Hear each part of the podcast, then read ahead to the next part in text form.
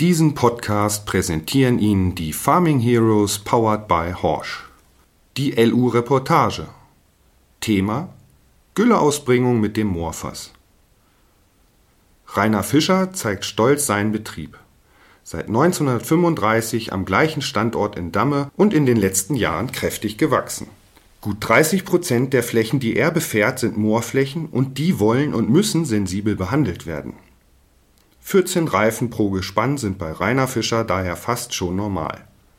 Aktuell besteht sein Fuhrpark für die Güllewirtschaft aus einem Holmer 600er Selbstfahrer mit 21 Kubikmeter Fass und 6,6 Meter Scheibenegge, einem 18,5 Kubikmeter Fass von Kotte mit 24 Meter Schleppschlauch, einem 16 Kubikmeter Einachsfass von Wienhoff mit einer 6 Meter Scheibenecke, einem 7 Meter Daimler Actros Serien-LKW als Gliederzug mit 26,5 Kubikmeter Gesamt sowie einem Unimog mit 24 Kubikmetern.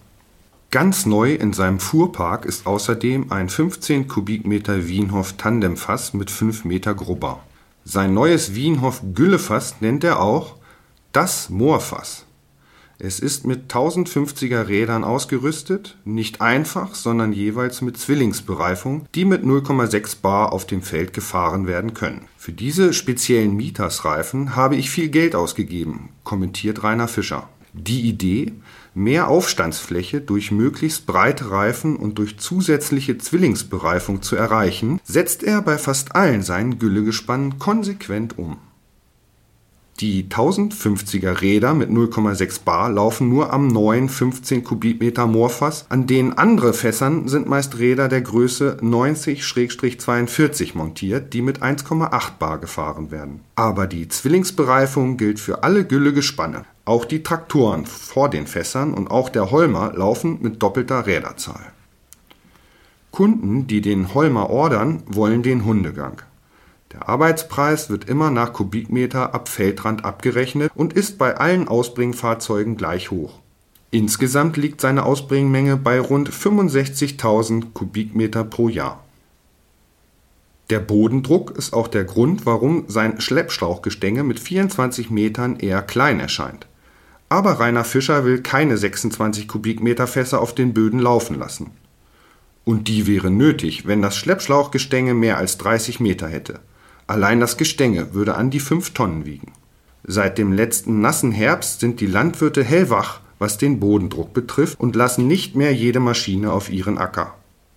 Aber das heißt nicht, dass sie auch nicht bereit sind, für diesen bodenschonende Technik mehr zu zahlen, meint Rainer Fischer. Gewertschätzt wird diese Ausrüstung eigentlich nur in nassen Jahren, aber wenn ich als Lohnunternehmer hier auf den Moorböden weiterarbeiten will, muss ich den Bodendruck spürbar reduzieren. Dazu gehören auch die Traktoren. Von seinen 14 Traktoren sind 10 Traktoren mit 900er Breitreifen ausgerüstet. Diese Ausrüstung seiner Ausbringgespanne und der geringe Reifendruck am Moorfass ohne Reifendruckregelanlage am Traktor verlangt ein getrenntes Verfahren, also die reinen Zubringer. Auf der Straße kann er weder mit Zwillingen noch mit 0,6 Bar fahren. Daher passiert bei Fischer die Zubringung immer mit LKW oder einem Unimog Plus Anhänger. Er hatte vor ein paar Jahren noch drei Selbstfahrer laufen, von denen jeder 800 Hektar pro Jahr erreichte. Der zunehmende Wettbewerb habe aber eine Verkleinerung seiner Gülleflotte verlangt. Heute ist noch ein Selbstfahrer übrig geblieben, der aber weiterhin seine 800 Hektar pro Jahr ansammelt. Aber weil der Holmer für die reinen Moorstandorte zu schwer ist, setzt Rainer Fischer bei Neumaschinen auf Fass und Traktor mit genannter Bereifung. Auf dem Moor seiner Kunden wächst vorwiegend Mais, als Korn-Cob-Mix für die Schweine oder Silomais für die Bullenmast. Biogas haben wir in unserer Kundschaft eher wenig. Auf den anderen Ackerflächen meiner Kunden mit meist 35 Bodenpunkten werden Mais, Getreide, Raps oder Kartoffeln angebaut, erzählt er.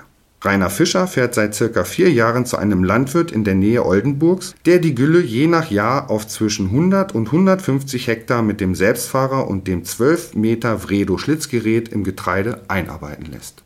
Der Kunde hat bereits mehrfach Vergleiche zwischen Schlitztechnik und Schleppschuh ausgewertet.